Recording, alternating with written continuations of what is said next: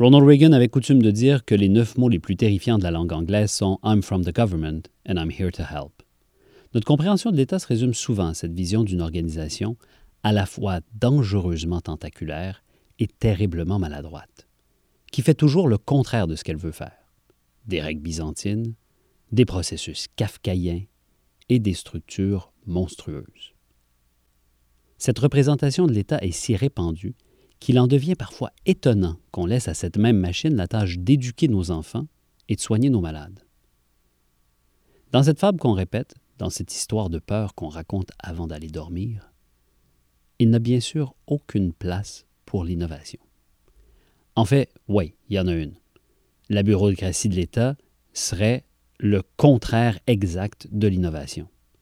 L'innovation viendrait des entrepreneurs qui, eux et eux seuls, auraient la liberté de créer et qui seraient ensuite récompensés ou non par le marché pour leurs idées. Cette vision de l'innovation comme idée géniale, qui transforme tout d'un seul coup, et du secteur public comme lieu atteint d'une paralysie intellectuelle, m'a toujours agacé. L'innovation, selon moi, se construit parfois lentement et par le concours de centaines de personnes qui s'influencent sans se connaître. J'ai rencontré bien des gens dans le secteur public qui était partie prenante de cette innovation au long cours.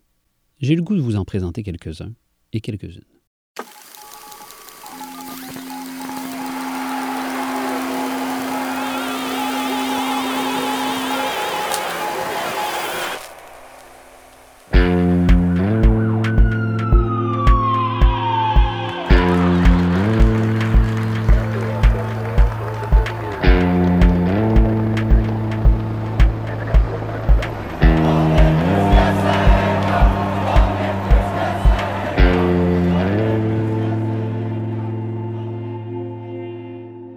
Salut, je m'appelle Simon Tremblay-Pepin. Vous écoutez Manuel pour changer le monde, un balado produit et réalisé par l'équipe de l'École d'innovation sociale Élisabeth Bruyère de l'Université Saint-Paul à Ottawa, avec l'aide de Magnéto. On dit toujours qu'il n'y a pas de manuel pour changer le monde.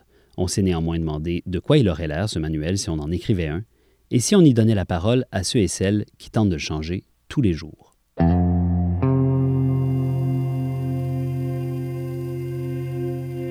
Reprenons la thèse simple de Reagan. Quand l'État veut aider, il va inévitablement se tromper et prendre des décisions qui iront à l'encontre des bonnes intentions et des intérêts de la population qu'il prétend servir. Donc, les politiciens qui veulent changer les choses pour le mieux finissent en fait par empirer la situation. Voyons un cas clair de quelqu'un qui veut changer les choses. Et comme nous avons peu de temps, prenons un dossier simple. Tout le monde veut croire que nous pouvons continuer de faire ce que nous voulons en changeant le mode de propulsion des véhicules. On va avoir des véhicules électriques, on va mieux recycler nos cannes de thon, tout va bien aller. Non, tout ne va pas bien aller.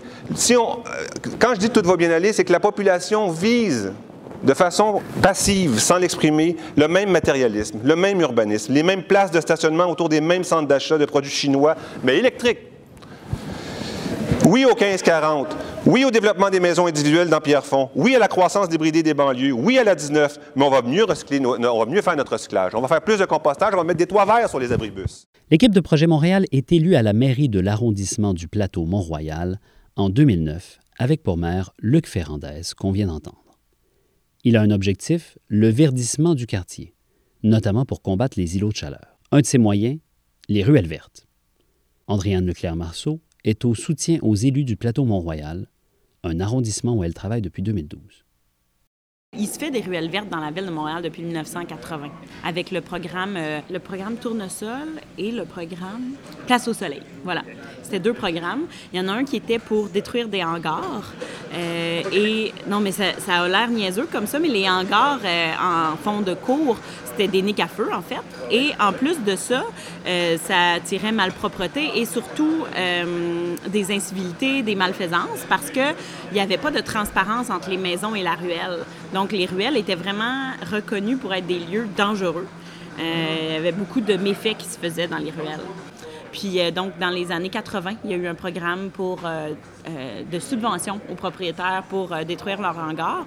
Et parallèlement à ça, il y a aussi eu le programme Place au Soleil pour embellir les ruelles. Et à l'époque, c'était pas un programme de verdissement, mais c'est un programme d'embellissement. Donc, il y avait entre autres euh, pavage, euh, lumière, euh, installation de bancs, de mobilier, des choses comme ça. Donc, l'innovation apportée par l'équipe du plateau n'est pas de faire des ruelles vertes. Ça, ça fait pas mal longtemps qu'on le fait. Non, eux, ils ont approfondi, au sens propre, le concept. Donc, il y a eu quasiment, à, travers certains arrondissements, des concours du nombre de ruelles vertes. Mais l'arrondissement du Plateau Montréal a décidé plus d'aller vers des projets euh, euh, ambitieux, puis des projets qui auraient un impact majeur, dans le fond, en termes de verdissement. Donc, on se concentre vraiment sur l'excavation parce qu'on considère que c'est ça qui a le plus d'impact à long terme. Puis c'est aussi le poste budgétaire que les citoyens ne peuvent pas faire. C'est-à-dire, c'est-à-dire qu'ils ne peuvent pas, eux, excaver une dalle de béton euh, euh, plus une couche d'asphalte qui fait un total de 50 cm d'épaisseur. Ils n'ont pas les outils pour, ils n'ont pas la machinerie pour casser ce béton-là. Alors que construire un bac, faire de la peinture au sol, ça, ils peuvent le faire euh, s'ils en ont envie. donc, nous, on s'est vraiment concentré sur qu'est-ce que les citoyens ne peuvent pas faire, qu'est-ce, que la, qu'est-ce qui revient, dans le fond, dans le pouvoir et les compétences euh, de, l'arrondissement. Puis euh, on a décidé de mettre la, la majorité de notre budget là-dedans. Prendre une entrée de ruelle, enlever l'asphalte et faire un espace vert. Parce que ce n'est pas toutes les entrées qui sont nécessaires dans une ruelle et que le besoin en espace vert est plus important.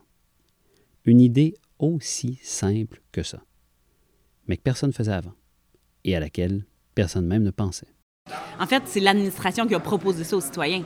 Dans le fond, les citoyens déposaient des... Tu sais, les, projets de ruelles vertes, c'est des projets par et pour les résidents. Par contre, les résidents ne voient pas toujours le potentiel de leur ruelle. Donc, c'est l'administration, dans ce cas-là, qui leur a proposé de faire ça, de, cette innovation-là. Tu sais, puis quand tu l'as jamais vu, c'est sûr que ça doit faire un petit peu peur. Tu sais, là, maintenant, les gens le voient, là, ils savent de quoi on parle, etc. Mais c'est certain que euh, c'est les élus de Projet Montréal qui ont eu cette idée-là et qui l'ont proposée et qui se sont arrangés pour financer cet aspect-là. Donc, c'est vraiment une volonté politique. Euh, et on l'observe même présentement. Je suis vraiment contente de ça. C'est-à-dire que euh, depuis que Projet Montréal a plusieurs élus dans d'autres arrondissements, ben on voit ce phénomène-là euh, prendre de l'ampleur. C'est-à-dire qu'avant, les, les, le, le financement par ruelle, euh, j'avais entendu dire que c'était entre 3 000 et 8 000 selon euh, les arrondissements. Euh, et pour faire un tronçon champêtre, comme on appelle, qui est de fermer une entrée complète, on parle de 30 000 et donc, c'est une grosse augmentation de coûts, on s'entend là. Donc, si tu n'as pas, le, si pas les, les politiciens et l'administration derrière un tel projet, ça ne se réalisera pas. Et là, ce que je vois quand je me promène à travers euh, la, ville et euh, que je rencontre les différentes personnes responsables des projets de ruelles vertes, c'est que le financement commence à suivre. Donc, les citoyens, qui selon l'histoire qu'on nous raconte sur l'innovation, devraient être des individus qui regorgent d'idées et qui sont brimés par une administration qui les contraint, ici, ils ont eu besoin de gens qui regardaient le problème d'un autre point de vue pour innover. Et une fois que l'innovation était faite, alors là, ça marchait. Au début, il y avait peut-être un tronçon champêtre sur les dix projets qui étaient réalisés, là, tu sais. Euh, puis après ça, ça a monté à deux, trois, quatre, cinq, six. Puis là, cette année, sur les dix projets qu'on a sélectionnés, les dix ont un tronçon champêtre. C'est jamais juste un tronçon champêtre. On, on, propose toujours d'autres choses aux résidents, c'est-à-dire des, des plates-bandes aussi dans le tronçon nord-sud. En fait, euh, on a un problème cette année. J'ai des projets pour un million. Les élus politiques peuvent être une source d'innovation dans le secteur public. Une fois l'innovation faite, les citoyens et les citoyennes adhèrent, emboîtent le pas et en demandent davantage. Bien loin de créer toujours des catastrophes, l'innovation venant des élus et des administrations peut, au contraire, mener à des nouvelles pratiques qui n'étaient pas toujours envisageables d'un point de vue strictement individuel. Comme quoi l'innovation peut aussi venir d'acteurs collectifs.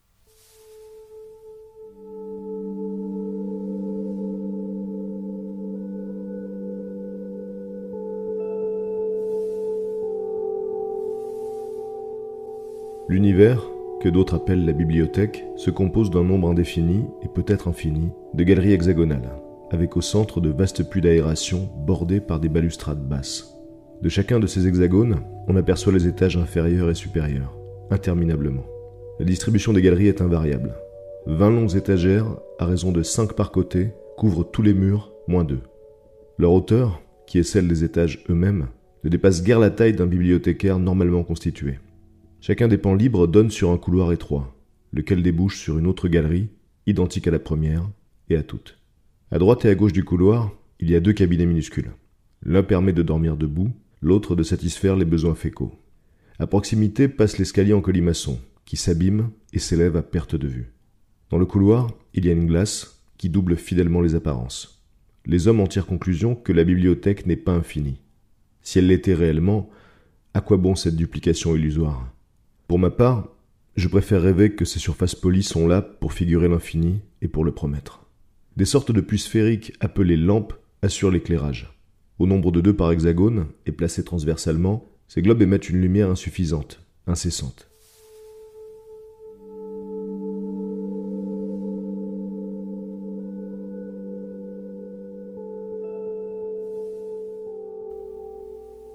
La description que fait Borges de sa bibliothèque de Babel, lue ici par Patrick Beau, présente tous les caractères d'un monde fort clos, à la fois infini et total, mais immobile.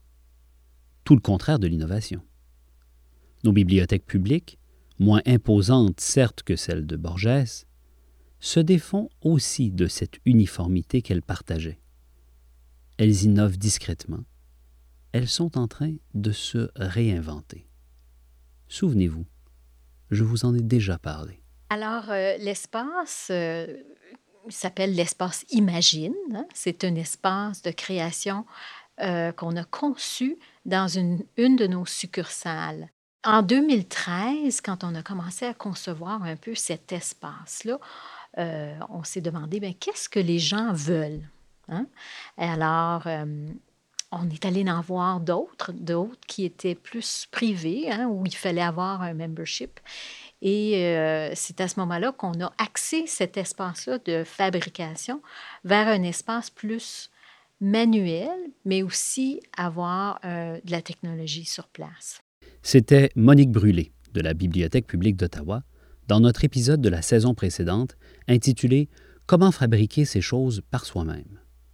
Ça m'avait étonné qu'une bibliothèque se lance dans les Fab Labs, mais je réalisais pas que partout dans le monde, les bibliothèques publiques se transforment.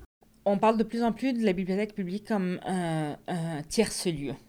Donc, après ton milieu privé, qui est la maison, après ton milieu quotidien, qui est le travail ou l'école, la bibliothèque est le lieu où est-ce que tu vas à la fin de tout ça pour être quand même chez toi, avoir tes repères et pouvoir faire ce que tu veux.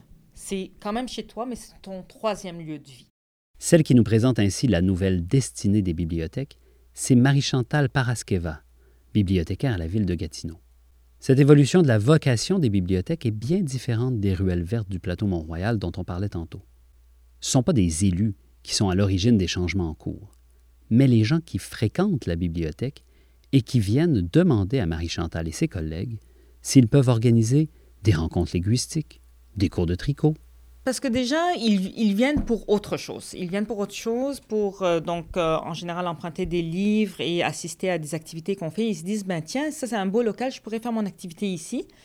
De deux, c'est gratuit. Euh, de trois, ça, ça, rallie la communauté. Et je, je, connais de moins en moins de places où que c'est gratuit, c'est ouvert le soir et c'est accessible et où la communauté peut donner une couleur à sa bibliothèque. Et on a commencé donc par de petites activités comme ça. Et je pense que le mot s'est passé. Les gens qui fréquentent la bibliothèque ont vu que ces activités-là euh, se passent en bibliothèque. Ils ont dit Ah, ben moi aussi j'ai une activité, et puis, etc., etc. C'est dans cet esprit que Marie-Chantal a participé à organiser les premières fabriques mobiles. Une journée d'atelier où, comme à Ottawa, on apprend à faire ces choses par soi-même. Mais à la fin de la journée, une surprise l'attendait. de un, il voulait pas partir le soir, alors qu'il était 9 h le soir et qu'il fallait que je finisse, il fallait fermer. et puis il dit, mais c'est quand la prochaine? Je leur ai dit, mais voilà, c'était une activité d'une journée. Mais là, il dit non, mais c'est pas possible, nous, on veut continuer. Écoute, j'avais peut-être une bonne trentaine de personnes cette première fois. Là. Puis, ce qui était fabuleux, c'est qu'il y avait des, des, pères avec leurs fils, euh, des grands-mères, euh, des, euh, donc vraiment toutes les générations confondues, tous les sexes confondus. Et puis, donc, il ne me lâchait pas. Et au niveau des demandes, c'est bon, quand est-ce qu'on va en avoir un autre? Quand est-ce qu'on va en avoir un autre? Et puis, je veux dire, j'avais pas les ressources pour en faire un autre.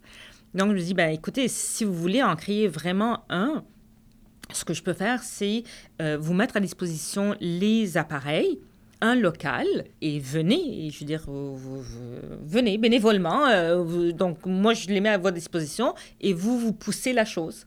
Et puis, c'est ce qu'on a fait.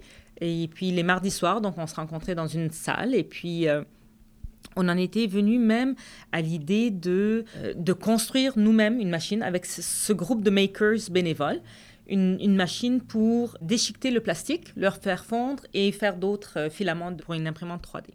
Pendant près d'un an, ces makers se sont réunis en bibliothèque pour bâtir, apprendre et découvrir. Mais c'est pas parce que la volonté est là que c'est nécessairement évident de faire accepter l'idée qu'une bibliothèque peut servir à ce genre d'activité. Effectivement, ça n'a pas été un fleuve tranquille. On est quand même pris dans un cadre et là, c'est ça quand tu, veux essayer de sortir du cadre, là les gens comprennent plus. Attends, est-ce que c'est une activité? Est-ce que c'est payant? Euh, C'est de quelle date à quelle date? Qui peut s'inscrire? Donc, on dirait que tout doit être bien défini en partant. Et l'innovation, c'est ça, c'est que on part d'une petite affaire et on sait pas où est-ce que ça va nous mener. On fait des tests et puis euh, le résultat, on n'a pas au fait une finalité à atteindre. C'est le processus. Euh, et c'est cette idée-là qui n'est pas euh, facile à communiquer et à faire accepter par, je dirais, la majorité. En fait, j'ai commencé vraiment très tranquillement en 2012. J'ai commencé par écrire des articles tranquillos sur ce qui se faisait ailleurs sur l'impression 3D, sur que ça, ça arrivait dans les bibliothèques. Ah tiens, nous, on l'a pas, comment ça se fait? Est-ce qu'on essaye? Donc, pour sensibiliser déjà les collègues, euh, mon monde. Ensuite, j'ai commencé par faire des petits ateliers gentils de bidouillage, que j'appelais. Donc, on rentre pas encore dans l'impression 3D, on, on rentre pas dans les grosses dépenses encore. Il y a, il y a encore du doute et des incertitudes, parce que tu as, mais de moins en moins, parce que c'est euh, veux, veux pas, c'est des activités qui, qui, font du bruit. Donc déjà, au niveau du bruit, tu dois expliquer pourquoi on fait ça en bibliothèque et pas ailleurs. Euh, et dire, ben voilà, c'est tout le monde qui partage ce lieu. Et puis, euh, dans tous les cas, nous, on essaye de construire nos futures bibliothèques de plus en plus de sorte à faire des zones de silence et des zones de bruit. Donc pour accommoder vraiment tout le monde. Parce que euh, c'est ça notre place dans la communauté, c'est vraiment répondre aux demandes de tout le monde. On voit que ce qui apparaissait spontané à première vue, des gens qui demandent à occuper des locaux, des choses qui s'organisent toutes seules, sans en fait demander du travail préalable de la part de notre bibliothécaire. Peut-être qu'on commence à avoir une petite vision de c'est quoi le leadership pour l'innovation dans le secteur public. Un genre de leadership qui crée des occasions, qui sensibilise à des options.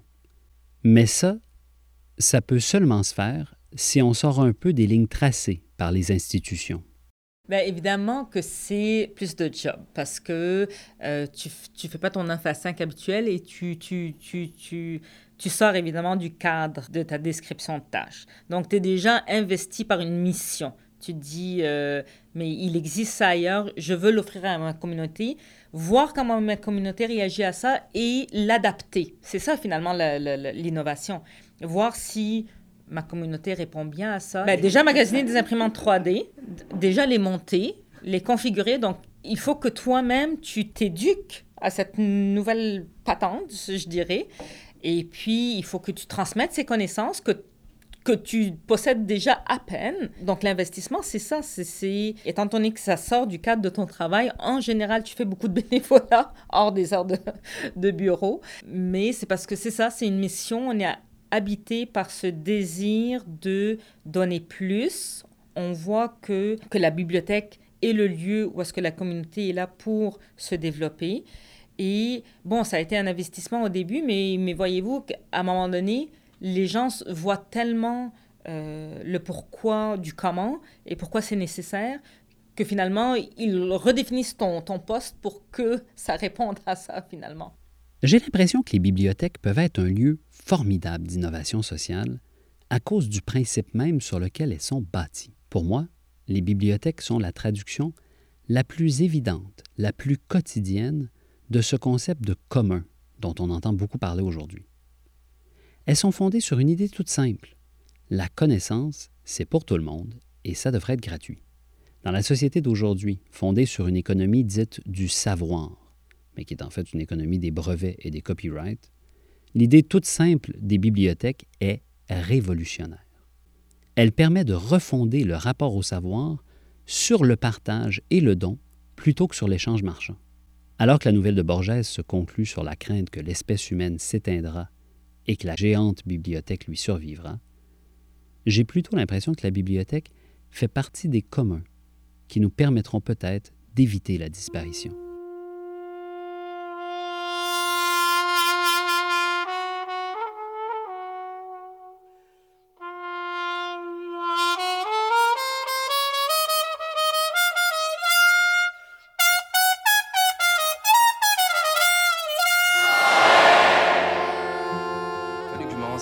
Sur les échanges universitaires européens. Ça s'appelle Erasmus, et c'est un bordel innommable. Pour m'inscrire à un DEA en Espagne, ça m'a pris trois mois. C'est au bureau à côté.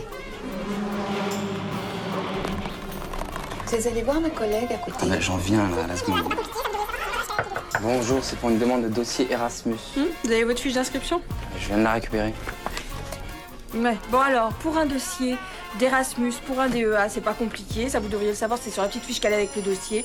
Il vous faut l'accord de votre directeur de recherche ici, il vous faut l'accord, la signature de votre directeur de recherche là-bas, il vous faut l'accord d'université d'accueil, l'accord de cette université, euh, votre carte de mutuelle étudiant, faut que vous me la donniez. Vous êtes à la, à la SMERAP ou à la MNEF Bon, bah alors dans ce cas-là, il faut aussi que vous alliez au bureau de la MNEF, au bâtiment D, au rez-de-chaussée, pour obtenir le formulaire E111. Hein oui, bah faites pas. Si vous n'avez pas ce documentaire-là, vous pourrez pas vous faire rembourser vos frais médicaux et vos médicaments une fois que vous serez sur place, d'accord? Donc vous me remplissez tous ces papiers-là et puis les autres choses, bah, comme tous les dossiers, hein, il faut un CV, une lettre de motivation, euh, euh, l'intitulé de votre DEA, enfin toutes ces choses-là et puis euh, voilà.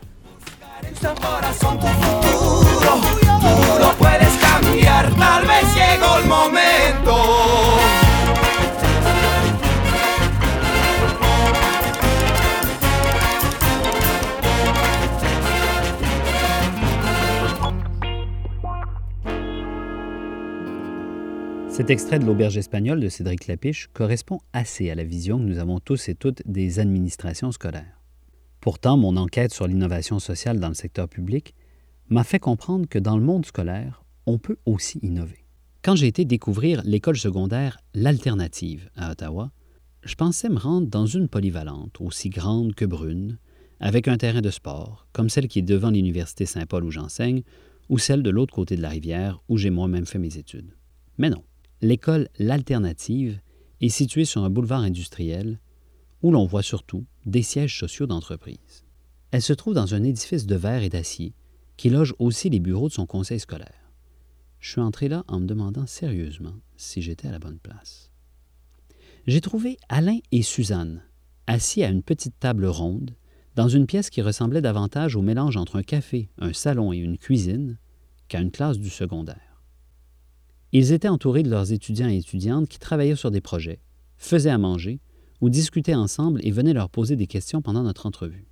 Suzanne Routier-Matergio nous parle de la journée d'un élève dans sa classe. Il y a de l'enseignement magistral qui se fait. Il y a euh, Alain euh, utilise beaucoup une approche qui s'appelle vertical thinking. Alors souvent les élèves font du travail collaboratif, on accroche des, feuilles un peu partout, ils se promènent, euh, ils apprennent différentes notions en lien avec les thèmes du forfait, mais aussi ils font des cours à crédit.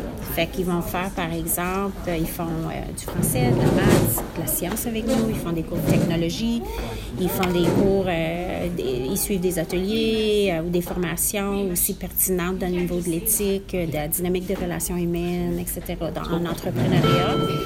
On fait aussi des sorties avec nos élèves au moins une fois par semaine. On sort. Je vais vous donner un exemple d'une sortie qu'on vient de faire euh, qui est héritier, héritier, héritier. Excuse-moi, lance pas le ballon. Euh, on a fait une sortie où on a visité euh, la ligne de la Confédération, mais notre enseignement s'est fait dans les stations. Fait qu'on est allé à, on a pris la ligne à Saint-Laurent. Puis on a enseigné à Saint-Laurent. On a arrêté à, on a arrêté à Rideau, on a enseigné à Rideau, on a arrêté à Parliament, on est allé à Tunney's. On est allé au bout pour comparer l'ancienne ligne avec la nouvelle ligne, bon, etc. Alors, les concepts euh, étaient des concepts interdisciplinaires en lien avec notre programme. Fait qu'évidemment, la gestion du développement durable, l'avenue d'un train léger dans une ville comme la nôtre, comment ils ont choisi les noms des différents euh, wagons ou trains. Euh, on a étudié le rôle de l'art dans l'espace public. On s'est arrêté pour c'est vraiment faire une appréciation de, des œuvres qui ont été choisies pour les différentes stations. Si ces journées peuvent sembler déjà exceptionnelles, les projets qu'accomplissent ces élèves le sont encore plus. Si on prend l'exemple du Café Alterne l'année passée, on avait des événements euh, en soirée, en fin de semaine, par exemple, Mhm. on, on avait des vernissages. Mais le café n'était pas ouvert normalement le OK. soir et la fin de semaine. C'était vraiment pendant les heures de cours. Mais lorsqu'on a eu des demandes, on en a eu plusieurs, surtout pour des vernissages, des expositions d'art. On a trouvé ça vraiment intéressant de, de cheminer avec les artistes de notre communauté. Ce qui se passait, c'est que ça amenait beaucoup, de- beaucoup de gens dans le café. Il y a eu des, des soirées euh, genre musicales avec les artistes, euh, des vernissages. Nos élèves ont bénéficié, mais ils, ils rentraient en soirée, puis rentraient les fins de semaine pour faire ça. C'est vraiment intéressant, malgré que c'était pas dans leurs heures de cours. Ils étaient intéressés à la valeur du projet, puis ils étaient intéressés qu'on fasse bien avec le projet parce qu'ils voulaient vraiment, vraiment atteindre l'objectif du 3500 qu'on allait remettre à- au Bureau des services à la jeunesse au bout de la ligne. Je sais pas pour vous, mais on est assez loin de ce que j'ai vécu quand j'étais au secondaire. La question se pose alors, mais pourquoi faire tout ça? Qu'est-ce que ça apporte et à qui ça sert? Alain Faneuf nous l'explique davantage. On veut combler les besoins de l'élève euh, dans un contexte d'apprentissage. Fait que nous autres, notre premier but, c'est toujours apprendre, apprendre, apprendre. Qu'est-ce qu'on peut aider les élèves à apprendre, que ce soit de vraie vie, que ce soit d'une matière. On a bien évidemment de l'enseignement à faire au niveau des, euh, du curriculum de l'Ontario. On a c'est un incontournable, puis il veut dire, on a des, quand même des cours merveilleux qui nous permettent énormément de flexibilité à ce niveau-là. Mais, cela dit, euh, c'est quoi la réalité des élèves, c'est quoi les besoins des élèves? Les élèves se ramassent souvent à l'alternative pour plusieurs raisons, ou c'est de l'évitement scolaire, ou c'est de, de, de, de la difficulté à, à- à s'adapter à la société, ou c'est des nouveaux arrivants, ou c'est... euh, des, contextes personnels que, tu sais, ça, peut être un, élève qui est en difficulté euh, au niveau familial, il y en a des raisons, mais c'est souvent des élèves qui ne peuvent pas rentrer dans un contexte traditionnel, donc ils se ramassent ici. Puis nous, on voit ça, puis on dit, OK, comment est-ce qu'on peut... Ben D'abord, nous, on veut les, aider à gérer ça. On veut, on veut les faire venir à l'école pour justement qu'ils puissent éventuellement graduer puis tout ça. Puis comment on fait ça dans un, dans un sens où qu'ils peuvent, où qu'ils peuvent vraiment s'épanouir? Comme vraiment trouver, c'est pas juste ce qu'ils peuvent apprendre, mais l'apprentissage vient par, par conséquence d'un épanouissement. C'est des élèves où que le, le- système traditionnel, où tu, là, on t'apprend parce que tu apprends, ça fonctionne pas très souvent. Euh, et puis, c'est là où que nous, alors, c'est ça qui nous amène à faire ça. Euh, on- c'est énormément de travail, mais de l'autre côté, tu vois le résultat. Fait que, tu sais, tu vois l'engagement. pendant qu'on discute, nous ici, on a des élèves qui sont pris à, en train de, de, de, de préparer la cuisine, puis tout ça, puis sont, ils deviennent de plus en plus autonomes. Puis, est-ce que ça fonctionne? Est-ce que ces élèves qui partent avec des gros défis à relever sortent grandis de l'expérience? Suzanne voit des conséquences directes. Ils se découvrent comme, OK, je suis dans une université là, puis ça m'a l'air que je vais être capable. Puis j'ai vu plein d'élèves qui ont passé par des- mes programmes, les programmes de mes collègues qui étaient semblables, qui sont maintenant gradués de Saint-Paul ou de Dominicain ou de l'Université d'Ottawa, mais qui- c'était pas des élèves qui pensaient même à ça, qui pensaient pas qu'ils seraient jamais capables. Puis, tu sais, qui ont fait une transition soit par l'intermédiaire de la cité, deux ans ensuite, ou qui sont allés directement. Mais ça, ça c'est une de mes raisons pour leur montrer vraiment aux élèves Hey, on fait ça ici, c'est le fun, mais regarde, tu peux aller ailleurs, puis vraiment comme apprendre. Puis puis trouver un domaine qui t'intéresse. Il y a une méconception que c'est rigide, les écoles. Souvent, souvent, nous autres, on a une excellente direction, puis il est toujours là pour nous appuyer. Puis d'ailleurs, c'est une des raisons qu'on réussit. Mais nous, on a emmené le projet à notre direction. Les directions vont souvent appuyer les innovations. Hmm. Il y a de la place pour les profs de faire cela. Ça demande un ouvrage tu sais, si tu calcules que la quantité de stock que ça prend au jour le jour. On a travaillé l'été. On a travaillé cet été, on a monté, on a créé notre branding. C'est, mais il y a de la place. Il y a, il y a, on n'a pas été comme on n'est pas parce qu'on est à l'alterne. Je crois que peu importe si on a arrêté deux profs à une autre école, puis on aurait vu le besoin, puis on, on aurait pu le faire probablement. Faire les choses autrement dans une école, c'est beaucoup de travail, bien sûr. Mais c'est aussi s'adapter à ceux et à celles qu'on a devant nous, à leurs inspirations, à leurs aspirations à leurs soucis, à leurs difficultés. C'est faire de l'école un espace de création pédagogique, ce qui peut être bénéfique tant pour les élèves que pour les profs.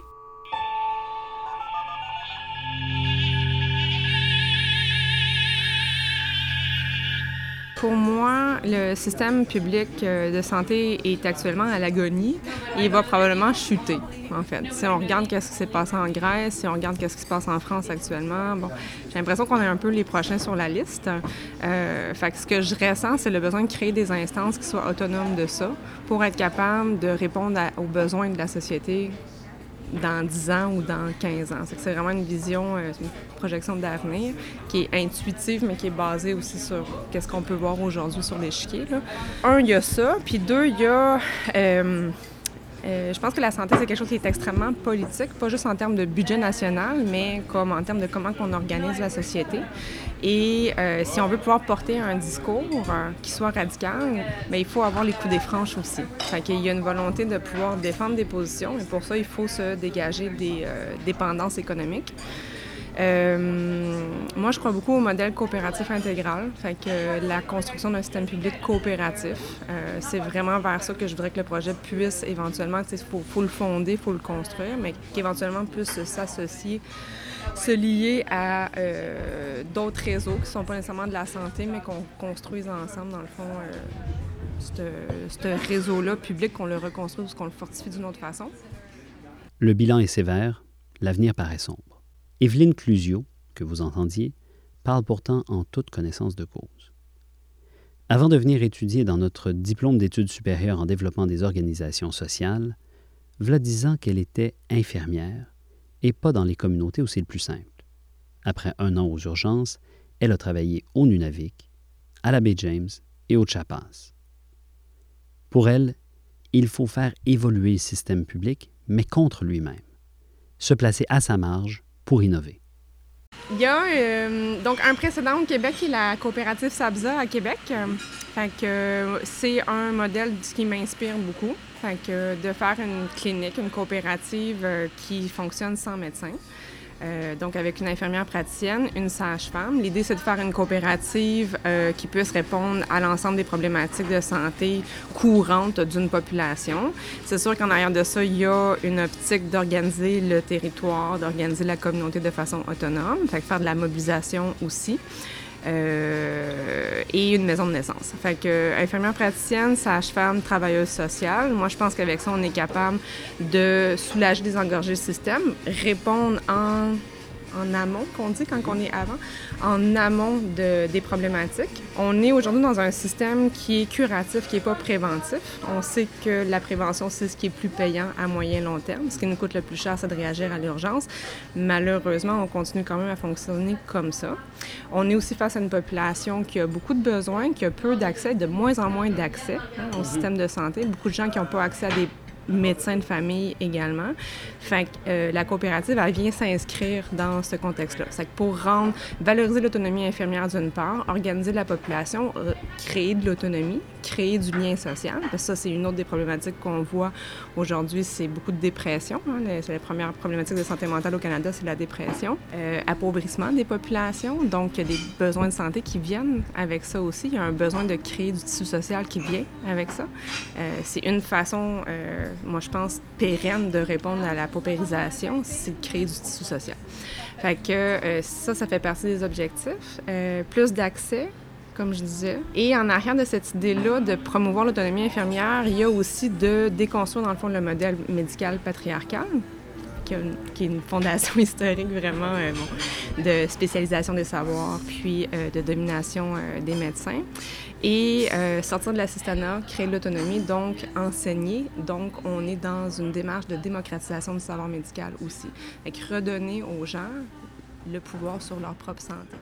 C'est donc plus qu'une clinique ordinaire. C'est un lieu qui s'intègre dans la communauté et qui voit la santé selon une approche holiste. On y parle de nutrition et d'agriculture, mais aussi de pauvreté et de conditions de vie. En plus, cette clinique populaire ne fonctionne pas selon le mode hiérarchique si typique au système de santé d'une quinzaine de personnes comme qui discutent. Alors, c'est pas tout le monde, comme je disais tantôt, qui fait partie de l'équipe clinique, qui sont désignés comme personnes qui vont faire partie de l'équipe clinique de la coopérative, mais qui sont là pour euh, échanger puis euh, apporter. Ça se fait d'une façon très bienveillante, hein. euh, comme je disais tantôt, où est-ce qu'on construit la confiance, où est-ce qu'on écoute qu'est-ce que les gens ont à dire. la majorité des personnes ont plus que 30 ans aussi, donc il y a peut-être une question d'expérience de se confronter. Euh, on est dans la, recherche des idées, fait que c'est vraiment la construction d'un projet qui dépasse nos égaux ou nos identités. Ça aussi, ça aide. Il y a une des choses qui a été dit par le dispensaire grec avec qui j'ai parlé, euh, que j'avais trouvé très intéressante, qui disait comme un des principaux mal de notre société, c'est l'individualisme. Fait qu'eux autres, ils avaient identifié en groupe de combattre ça s'ils voulaient comme se développer puis grandir, de vraiment l'identifier en groupe, de le, poser sur la table. c'est un peu la même chose euh, au sein de la coop, au sens où est-ce que euh, on, est vraiment au service de quelque chose qui nous dépasse nous, puis ben, ça fait en sorte que on, on, s'accorde le droit de pas être d'accord aussi. De, puis d'échanger ça sans que nos identités ou sans que ça soit pris de façon personnelle, puis que là, on se mette à, à faire de la lutte intestine parce que nos égaux nos identités sont, remis en question par l'opinion de l'autre. C'est de sortir de ça pour être vraiment comme dans un processus collectif, puis de développer le projet, euh, les idées ensemble, puis de valoriser finalement cette confrontation-là. Comme habituellement, quand les gens sont pas d'accord, il y a quelque chose de plus intéressant à aller euh, chercher comme idée à laquelle les deux parties vont être capables de se rallier par la suite. Je ne sais pas si je m'exprime bien, là, mais souvent, souvent, en fait, ça nous permet de se dépasser quand on n'est pas d'accord. Ça nous permet d'arriver à quelque chose d'encore plus haut par la suite auquel on va être capable de faire consensus. Cette façon-là de se gérer, c'est en fait la clé de son projet. Autour d'elle, Evelyne Clusio constate que les infirmières s'épuisent, au point où la sécurité d'emploi que promet le système public est plus si attrayante que ça. Je pense que l'autogestion, ça te permet d'avoir des conditions de travail vraiment plus adéquates, en tout cas de loin meilleures que ce qu'on peut retrouver dans le système de santé publique actuellement. Les infirmières aujourd'hui, c'est les, personnes, c'est le groupe de travail qui est le plus, euh, pas, le plus malmené, mais qui a le plus euh, haut taux de blessures musculo-squelettiques et de burn-out, euh, sans compter les risques de contamination. Je veux dire, on, se pique avec le sang des patients. On a, des blessures qui sont reliées de ça aussi. Euh, les filles sont en épuisement. Je ne sais plus c'est combien les chiffres exactement, mais je pense qu'il y a... Euh, on manque d'infirmières sur le terrain, mais en même temps, on as le deux tiers qui sont en congé maladie. Fait que, allô, faut changer les choses. Oui, moi, je pense que si tu as le contrôle sur ton environnement de travail, euh, et si tu, quand je parle de contrôle, c'est de décider qu'est-ce que tu fais, comment tu vas faire les choses, si tu voilà, sur, ton environnement, comment tu l'organises, mais nécessairement tes conditions vont être meilleures. et le fait, euh, tu veux dire, une des choses qui est souvent décriée par les infirmières, c'est le sentiment de se faire abandonner par leurs supérieurs. On se retrouve, on est un métier qui est toujours dans des problématiques éthiques, sans cesse. Tu es toujours dans une zone grise. Tu travailles avec des humains. Un humain, c'est très complexe. Tu travailles dans un humain qui a mal ou un humain qui, bon, avec des familles, avec euh, des rapports culturels, tout ça, c'est que euh, les infirmières se sentent extrêmement abandonnées, se sentent prises en otage par le temps supplémentaire obligatoire énormément. Mais en fait, c'est que les décisions sont toujours prises par des gens qui sont des gestionnaires, mais qui, qui ont perdu le contact avec le terrain. Fait que, euh, on se fait imposer des décisions qui sont pas adaptées ni adéquates. Que si les décisions sont prises par les gens qui en ont besoin directement, si tu baisses les paliers euh, décisionnels, ben, tu as habituellement une meilleure efficacité. Donc, des meilleures conditions de travail égale des meilleurs soins pour la population également. Donc, est-ce que c'est vraiment une innovation dans le système public ou au contraire un pas vers la privatisation?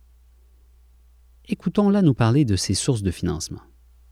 Moi, ce que j'avais fait comme recherche, s'il y avait un appui des municipalités, si on nous cédait aussi un bâtiment, il y a plusieurs coopératives qui se sont installées au Québec dans des, dans des églises. J'allais dire une usine, c'est super beau comme lapsus, mais dans des églises euh, qui euh, qui trouvent plus dans leur fonction auprès de la communauté. Mais de, les, de, les, reprendre, au lieu d'en faire des condos, bien, de les reprendre pour faire des centres communautaires ou une coopérative de santé. Même si ça peut parfois être un peu difficile à chauffer, c'est intéressant comme, comme transition, comme réappropriation, en tout cas, évolution du building ou du bâtiment.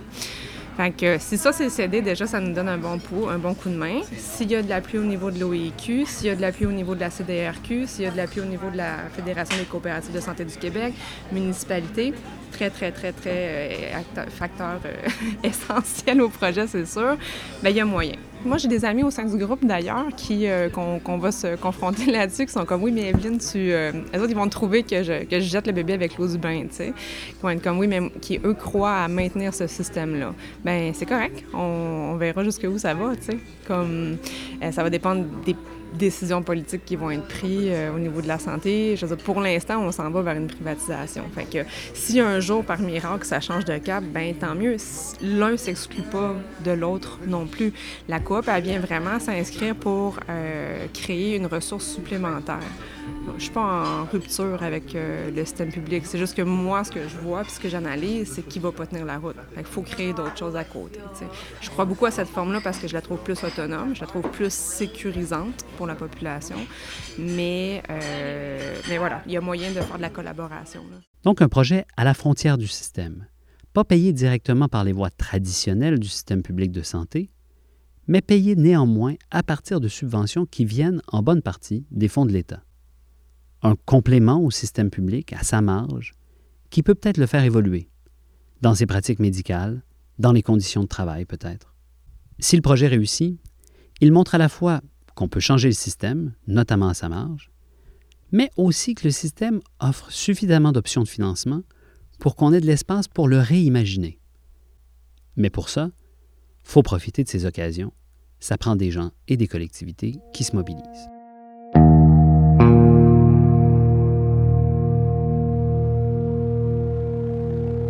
Dans The Entrepreneurial State, Mariana Mazzucato fait un pas de plus que ce qu'on a vu ici.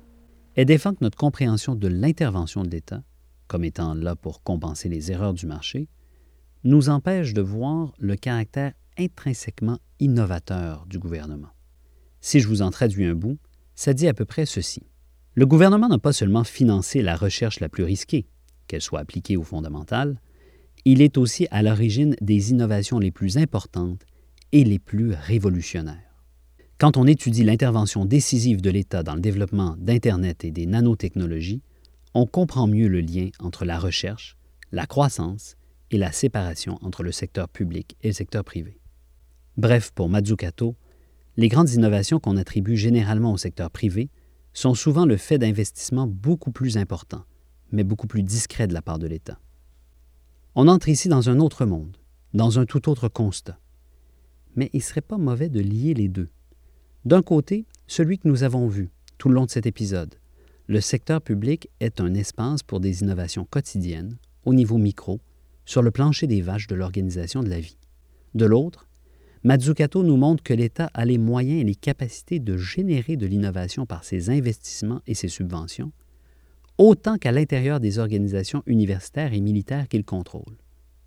Soyons clairs pour terminer. La bureaucratie existe. Elle est un mal qui ronge l'État, bien sûr, comme elle est un mal qui ronge le secteur privé aussi, comme le soulignait David Graeber dans son ouvrage intitulé justement Bureaucratie. Le problème n'est pas de constater ou de dénoncer la bureaucratie. Le problème est de lier automatiquement l'État à la bureaucratie et de penser qu'il ne peut générer que cela. C'est de penser, comme le faisait Ronald Reagan, que dès que le gouvernement veut aider, il cause de grands dommages. En fait, tous les jours, l'État innove ou finance l'innovation faite ailleurs. La question est davantage d'être capable de décider collectivement vers quoi nous canalisons cette force d'innovation. Et ça, ça va nous demander encore un peu de travail.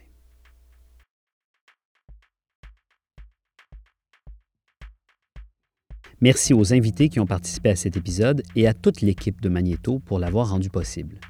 Manuel pour changer le monde est produit et réalisé par l'École d'innovation sociale Élisabeth Bruyère de l'Université Saint-Paul à Ottawa. Pour en savoir plus sur nos programmes, notre atelier d'innovation sociale, notre centre de recherche et nos activités, visitez innovationsocialusp.ca. Si vous aimez ce balado, abonnez-vous sur votre plateforme préférée et faites-le connaître. Vous pouvez également nous suivre sur Facebook Instagram.